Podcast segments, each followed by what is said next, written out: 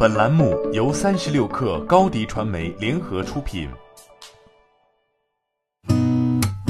八点一刻，听互联网圈的新鲜事儿。今天是二零二零年三月十二号，星期四。您好，我是金盛。近日，阿里宣布与泰禾音乐集团达成数字音乐内容合作。双方将在音乐版权、IoT 智能设备、在线 K 歌等领域开启数字音乐内容合作。阿里巴巴创新业务事业群旗下的虾米音乐、天猫精灵以及短音乐创新产品精明唱鸭将获得泰禾音乐旗下艺人歌曲授权和内容解决方案。不论是阿里此前领投网易云音乐七亿美元 B 二轮融资，还是此次与泰禾音乐达成数字音乐合作，都是在续写阿里的音乐梦。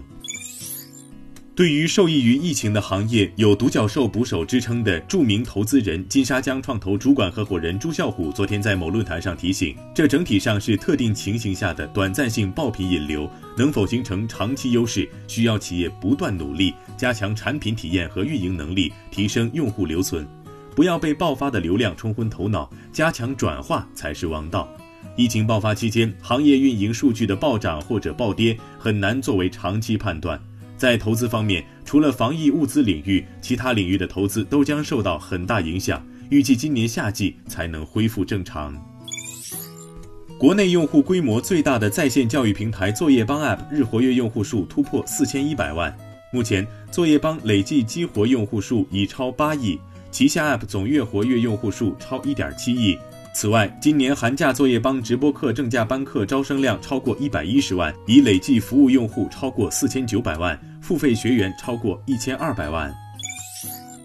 北京市人力资源和社会保障局、北京市财政局联合发布通知：如果滞留湖北人员能够通过灵活办公方式完成工作任务，或者使用带薪年休假的，以及因执行工作任务出差滞留在湖北的，用人单位应在滞留期间支付其正常工资。对其他难以提供正常劳动的滞留湖北人员，自二零二零年三月起，用人单位应当按照每月不低于本市基本生活费二倍，也就是每月三千零八十元，保障滞留湖北人员的日常生活。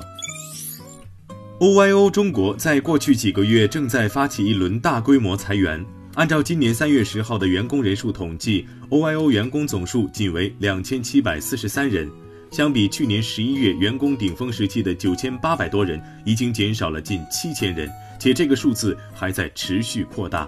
此外，OYO 中国的高管已经大规模离职，七名早期参与创建 OYO 中国团队的 VP、SVP 已离职五位，后期加入的 CXO 中也先后有三人离职。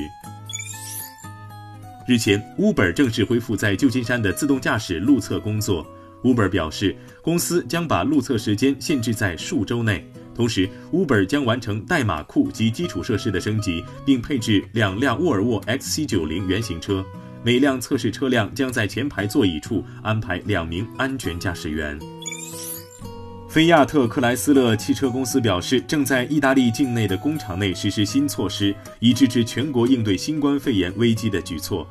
菲亚特克莱斯勒将在意大利境内必要的地区暂时关闭工厂，为了加大员工在工作站的工作空间，将降低每日生产率，以应对调整后的制造流程。公司的所有行政区将按照政府的指示和规定继续正常活动，维持新型冠状病毒爆发后随即采取的安全距离和卫生措施。好，今天咱们就先聊到这儿。编辑崔彦东，我是金盛。八点一刻，咱们明天见。